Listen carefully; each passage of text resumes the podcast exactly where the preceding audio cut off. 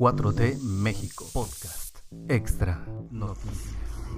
Síguenos en todas las redes sociales como arroba 4T México.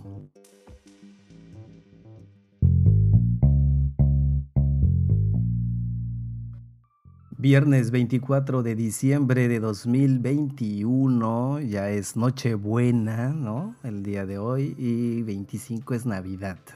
Algo así por el estilo. Pero estamos aquí agradeciéndoles por escuchar este podcast de 4T México Noticias y también por estar suscrito al podcast y escuchar todos los audios que tenemos aquí y hemos estado pensando en subir a lo mejor otro tipo de audios, más noticias, quizás algunos eh, audiolibros, no sé, estamos pensando en eso para mm, el otro año, que no falta mucho. Pero bueno, yo soy Mario Alfonso y las noticias de hoy son las siguientes.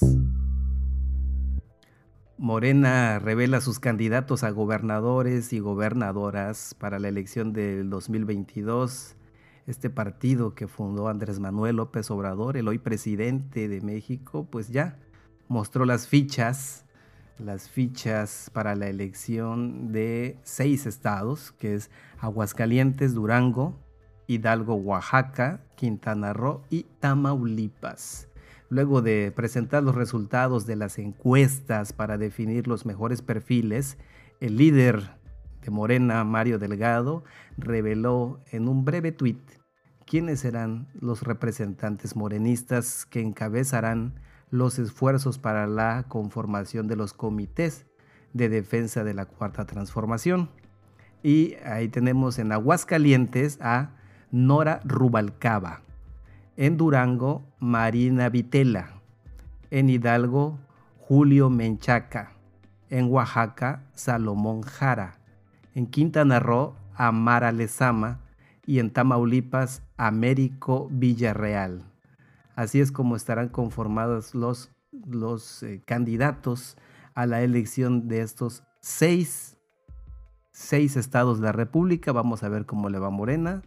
En, ellos hay una muy buena actitud en el partido hay buena actitud en la gente, están contentos con el partido, principalmente por el trabajo del presidente López Obrador y pues esto se replica, ¿no? Se replica en los estados y vamos a ver, pero quizás hay unas encuestas por ahí que dicen que Morena podría ganar cinco, ya muy seguros cinco de los seis. El caso del hermano de AMLO, de Pío López Obrador, pues resulta que ahora el Tribunal Electoral le ordena a la Fiscalía General de la República darle información sobre este, esta investigación que está llevándose a cabo. Lo anterior es porque eh, los agentes del Ministerio Público que están adscritos a la Fiscalía especializada en delitos electorales se negó a entregar el expediente al INE o a la Unidad Técnica de Fiscalización del INE pero esta negativa fue porque no se debe eh, el INE de meter en este asunto ya que es un asunto penal y no un asunto electoral. Esa fue la situación. Sin embargo, ahora sí, la resolución fue por cuatro votos a favor de que sí, en verdad se le tiene que dar, el Tribunal Electoral determinó que la Fiscalía le debe entregar de inmediato las constancias solicitadas por la UTF y abstenerse de obstaculizar el adecuado trámite y resolución de los procedimientos electorales en materia de fiscalización. Así es que siguen, sigue esta mancuerna, ¿no? La mancuerna entre el poder, el poder ejecutivo y el Instituto Nacional Electoral en contra de Pío López Obrador por el video donde aparece recibiendo dinero. Vamos a ver qué es lo que pasa porque lo que quieren es culpar, culpar e inculpar. Senadores opositores van contra la acción de inconstitucionalidad contra el acuerdo de AMLO sobre las mega obras. Son 47 senadores mexicanos que promovieron una acción de inconstitucionalidad en contra del acuerdo del gobierno federal que vuelve de interés público y de seguridad nacional todas las obras públicas y de infraestructura.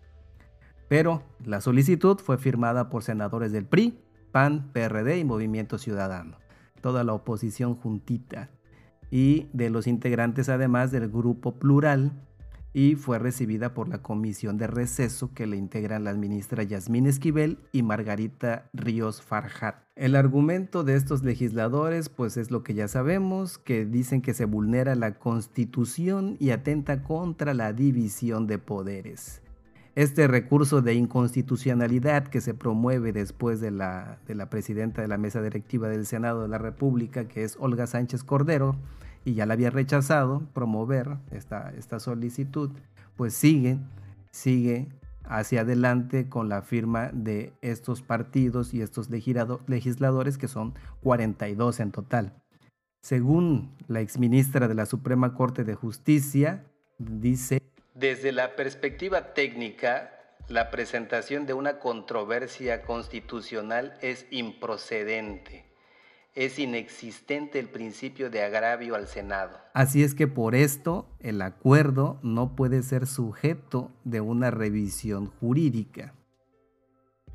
A pesar del rechazo del INAI, que es el Instituto Nacional de Transparencia y Acceso a la Información Pública, ya había promovido otra controversia con el mismo acuerdo ya que al convertir la información de obras públicas como de interés nacional está reservada. Esta controversia la admitió el ministro Juan Luis González Alcántar y de manera provisional otorgó una suspensión para no reservar la información en tanto se resuelve la constitucionalidad del acuerdo. Así es que la oposición sigue y sigue y sigue pensando esto. Esto ya lo habíamos aclarado anteriormente, lo ha aclarado el presidente de la República y este blindaje de las obras no es anticonstitucional. Ellos se basan en que al ser al ser de seguridad nacional, por esa palabra, seguridad nacional, quiere decir que van a estar ocultando la información de los gastos de estas obras. Sin embargo, no es así, ya se aclaró y se firmó que la transparencia, la transparencia en los gastos de estas mega obras, de estos megaproyectos, va a estar siempre a la luz pública por medio del Instituto Nacional de Transparencia y Acceso a la Información. Sin embargo, la oposición sigue y sigue intentando que esto no pase. Además, no es un decreto, si ellos lo llaman así, el decretazo presidencial, no es un decreto, es un acuerdo nada más para que estas obras continúen y no pase como pasaba anteriormente o en otras obras donde los empresarios son aquellos que se eh, amparan para que estas obras no sigan. AMLO alaba a Boric y lanza pedrada a Luis Donaldo Colosio Jr. No sé si es Boric, Boric, Boric, Boric. Eh, no sé, pero leído en español eh, diría Boric. Así es que no, no lo sabemos. No, no, no, lo he escuchado de diferentes formas, pero casi todos es Boric, Boric. Bueno, pues el Boric es el presidente electo de, eh, de Chile y AMLO dijo hoy que pues, el presidente Gabriel Boric es un ejemplo de juventud y lucha.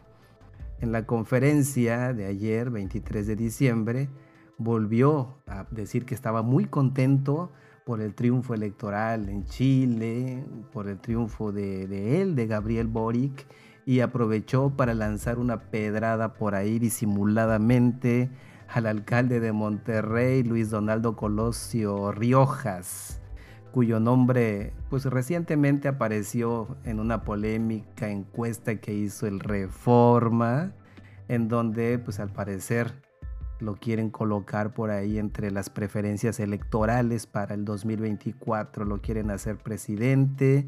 Eh, la oposición realmente no tiene, eh, no tiene algún candidato o alguna persona que pudiera ser un buen candidato para las elecciones al 2024 y están recurriendo quizás por ahí al nombre no al hombre, sino al nombre de Luis Donaldo Colosio Rioja.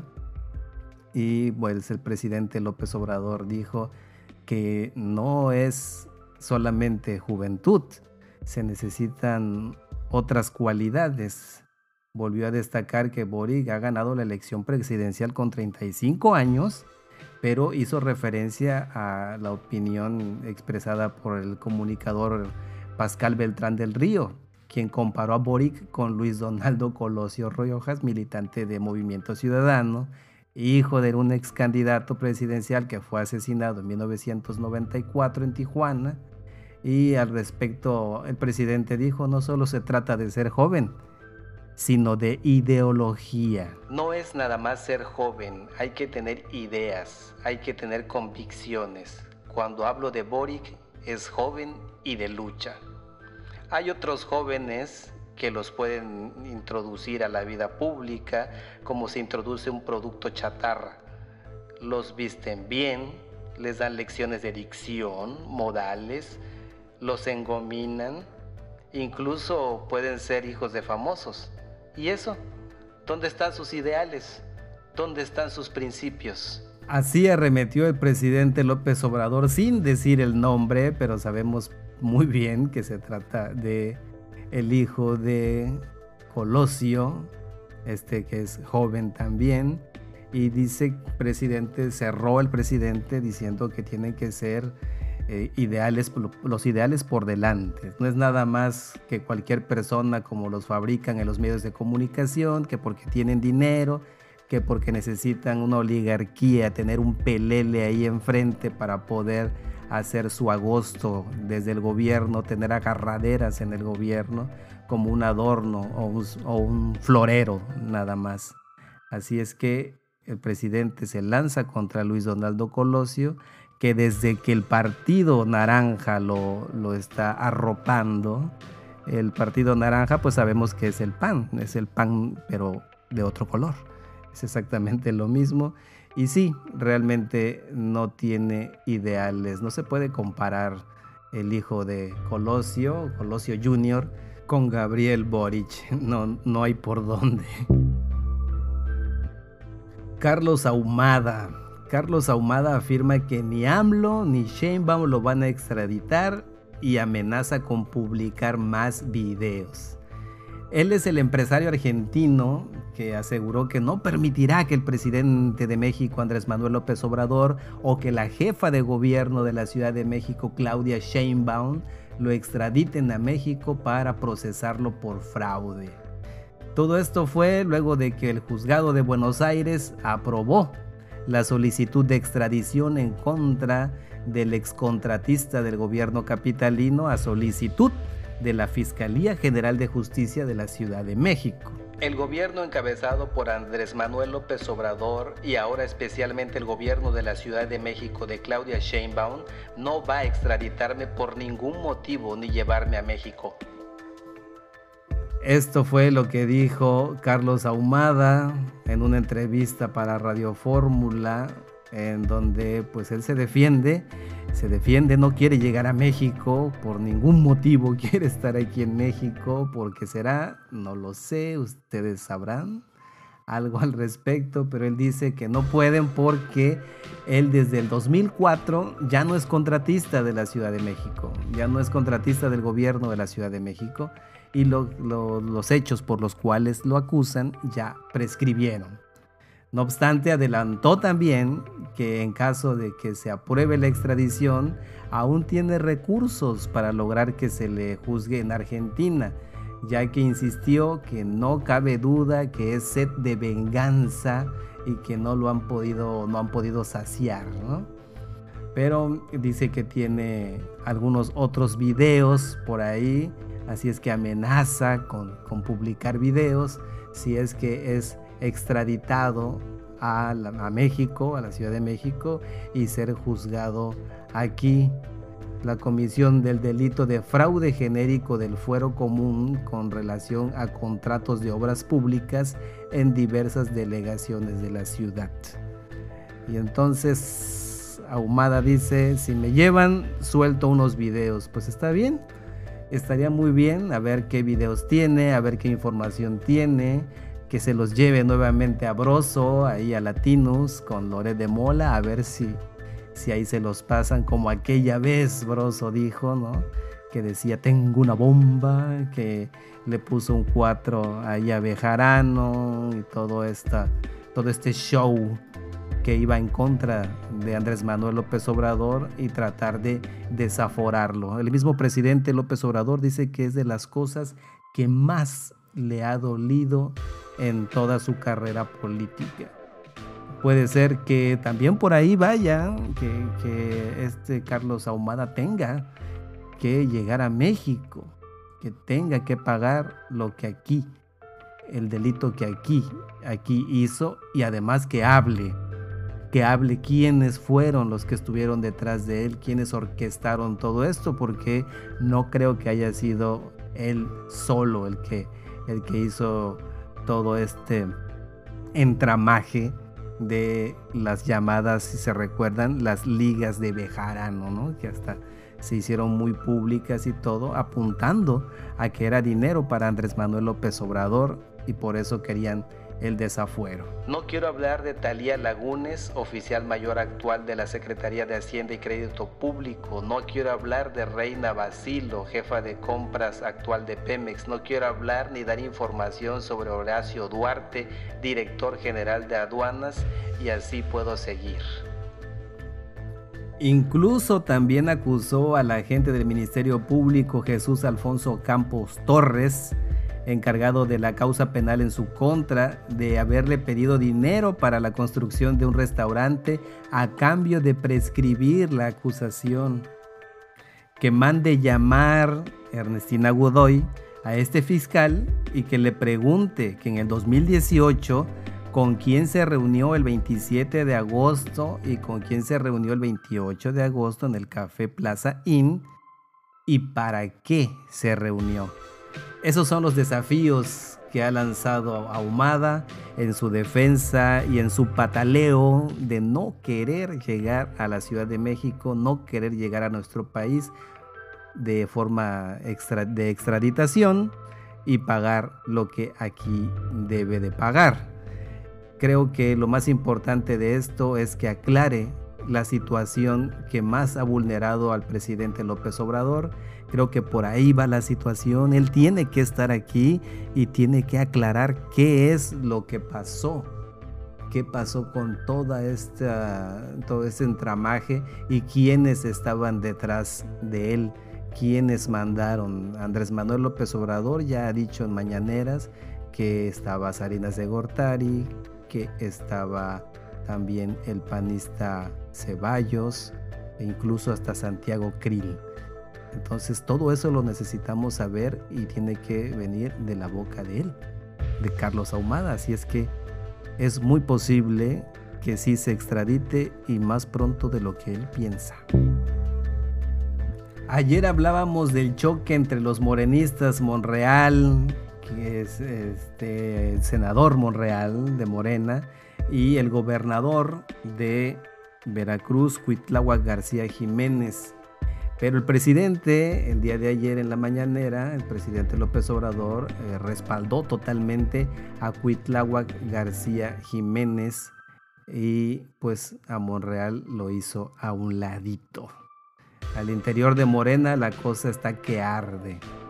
Pues estos dimes y diretes entre ellos dos, Cuitláhuac García y Monreal, pues ya el presidente López Obrador sale y sale en defensa de Cuitlagua García Jiménez. Todo fue por la detención de José Manuel del Río, que es secretario técnico de la Junta de Coordinación Política del Senado y es muy cercano a Monreal, casi casi su mano derecha.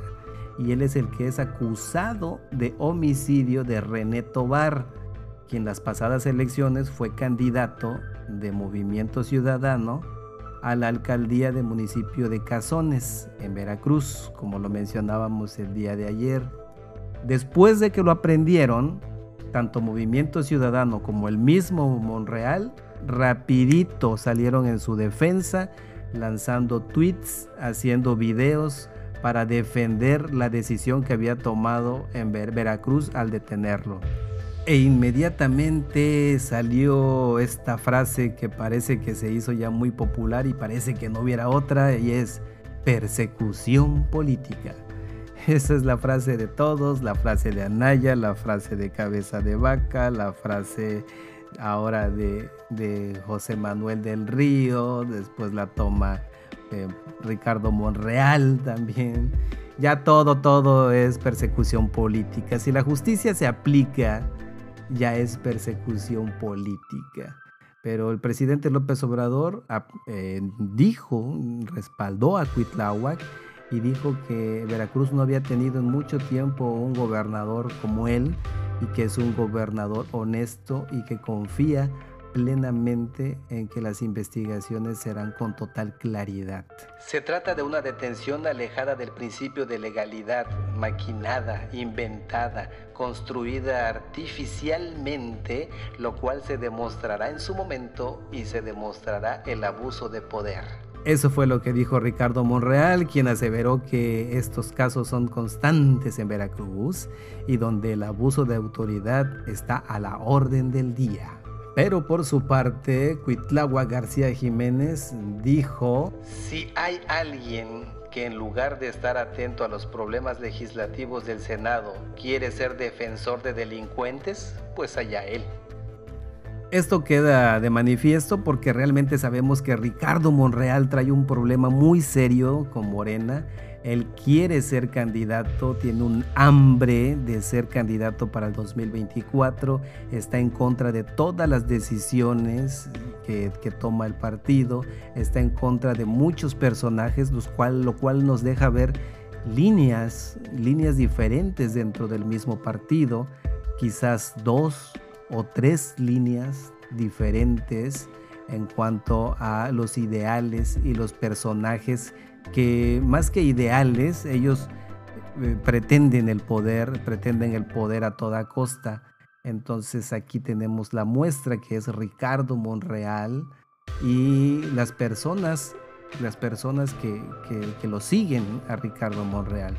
Y esto está muy muy claro. Si en Morena hay un rompimiento muy fuerte, será por ese lado, por el lado de, de Ricardo Monreal. Yo creo que eh, haciendo una especulación, puede ser que Ricardo Monreal quiera hacer este, esta ruptura, ruptura con Morena y no nos extrañe que posiblemente después le diga a la, parte opositora cuando él no sea candidato de Morena, porque no lo va a hacer, eh, cuando se le diga a la parte opositora que él se propone como candidato para pues para la oposición, PRI, PAN, PRD o quizás alguno de ellos, no sabemos cómo se van a conformar en el 2024, pero eh, lo que sí es seguro es que Monreal quiere estar en la boleta, no le importa por qué partido.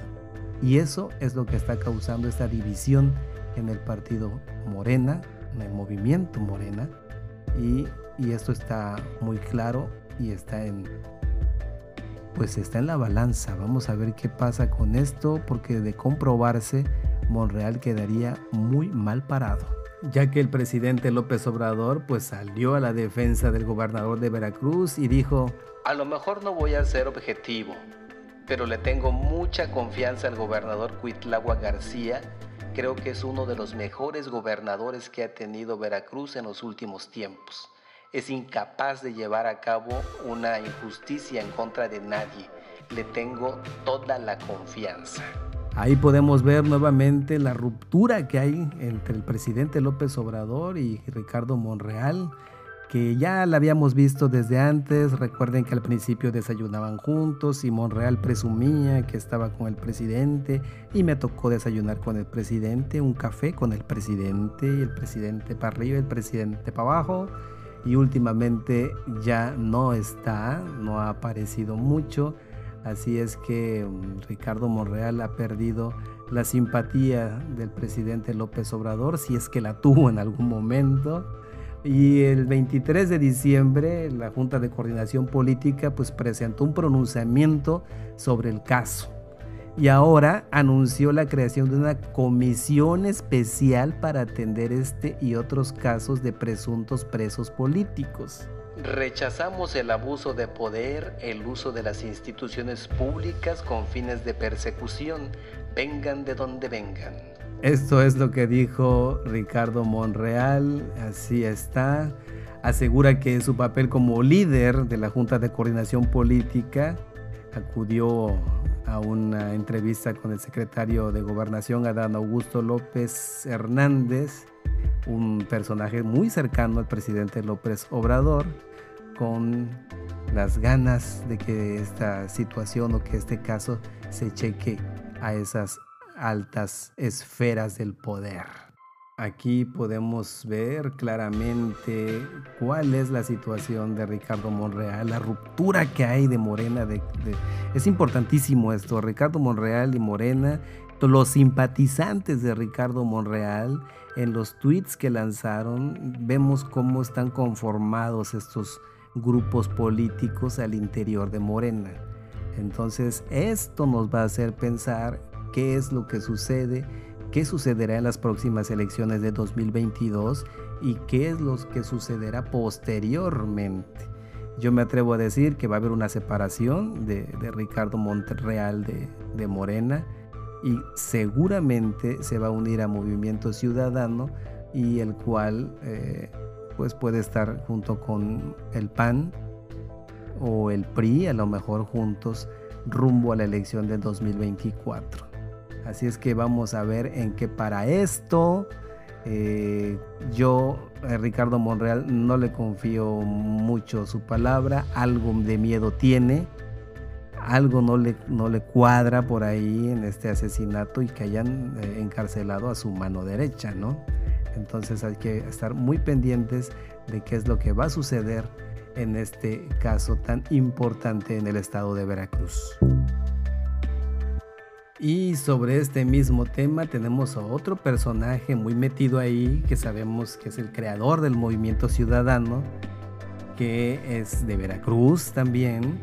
Y ellos están pidiendo la creación de una comisión para determinar la desaparición de poderes en Veracruz. Después de que detuvieron a José Manuel del Río Virgen, secretario técnico de la Junta de Coordinación Política de Senadores, es importante el cargo, secretario técnico de la JUCOPO, de la Cámara de Senadores, por el presunto homicidio doloso de René Tobar, que era el candidato del mismo partido a la alcaldía veracruzana de Cazones de Herrera. El presidente de la Junta, el morenista Ricardo Monreal, se pronunció de inmediato señalando que era una maquinación y que se trataba de un acto de injusticia, que se suman a otros delitos que siempre pasan y que en Veracruz es un clima de terror y persecución y el Estado ha estado siempre así, bla, bla, bla, bla, bla, bla. ¿no? Lo, conocemos los discursos de, de Ricardo Monreal. Esta postura pues fue respaldada por algunos miembros de Morena, los que ya mencionamos que son de, esa parte, ¿no? que vemos esa fractura de Morena, pero sobre todo por senadores políticos de oposición, no tanto los de Morena, sino los de oposición.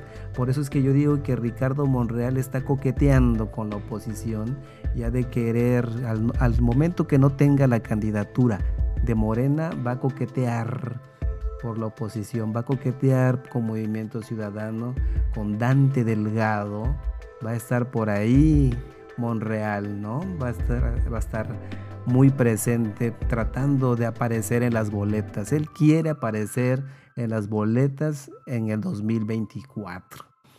El dirigente del Movimiento Ciudadano, que es eh, Dante Delgado, señala que el 22 de diciembre que solicitaron la desaparición de poderes de la entidad y los coordinadores de todos los partidos presentes en el Senado se pronunciaron en el mismo sentido que Monreal y exigieron la liberación del río Virgen. Esto el 23 de diciembre se han pronunciado y dijeron que van a crear un grupo para determinar todos los presuntos abusos de autoridad que pudiera haber eh, que pudiera haber cometido el gobierno de Veracruz, así como hechos arbitrarios que tengan a más personas en esas situaciones.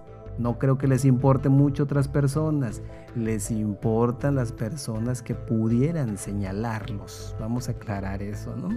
Y además cabe aclarar que en este momento se formó una comisión que estudiará el caso y que en caso de encontrar elementos para convocar la desaparición de poderes, debe pasar al Pleno del Senado de la República, ser por mayoría aprobado, por mayoría simple, para que en caso de llegarse a decretar, el presidente de México, López Obrador, tendrá tres días para presentar una terna de tres candidatos a gobernador provisional, de donde saldrá el elegido para la comisión permanente en el Congreso de la Unión en ese en este lapso. A pesar de esto, de, la seria facultad del mandatario, quien ya manifestó este jueves su apoyo actual al gobernador eh, García Jiménez, gobernador de Veracruz, algunos especialistas como Stephanie Enaro del Colegio México ya estiman que el diputado federal y el presidente de la mesa directiva de la Cámara de Diputados, Sergio Gutiérrez Luna, oriundo de Minatitlán, Veracruz, se perfila como gobernador provisional si las condiciones se dan ante esta investida de Dante y de Monreal en contra de los poderes en Veracruz. Entonces aquí vemos por qué también eh, Sergio García, eh, Sergio Gutiérrez, perdón, Sergio Gutiérrez Luna, que es el presidente de la mesa directiva de la Cámara de Diputados, lanzó un tuit también donde se lanza en contra de la decisión en Veracruz de aprender a José Manuel de Río Virgen. Todas las piezas cuadran, todas las piezas cuadran.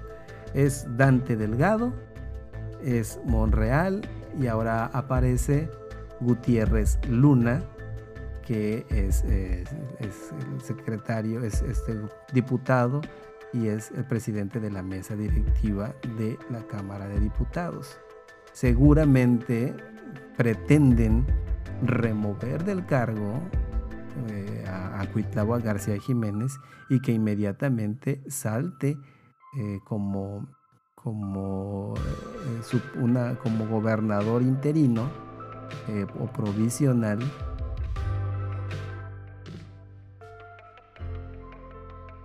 Sergio Gutiérrez Luna.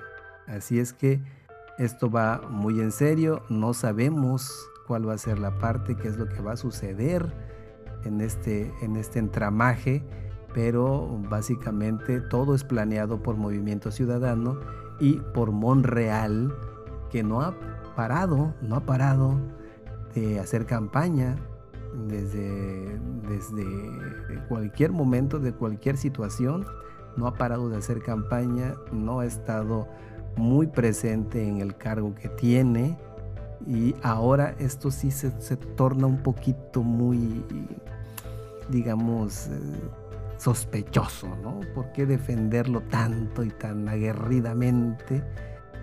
Algo sabe José Manuel del Río Virgen, alguien lo mandó, si es que fue él el que, el que hizo este homicidio doloso. ¿Quiénes están detrás de todo este entramaje de este homicidio? ¿A quién querían poner como candidato? ¿Qué es lo que pasó? ¿Con quién se pelearon? Y todo eso lo sabe José Manuel del Río.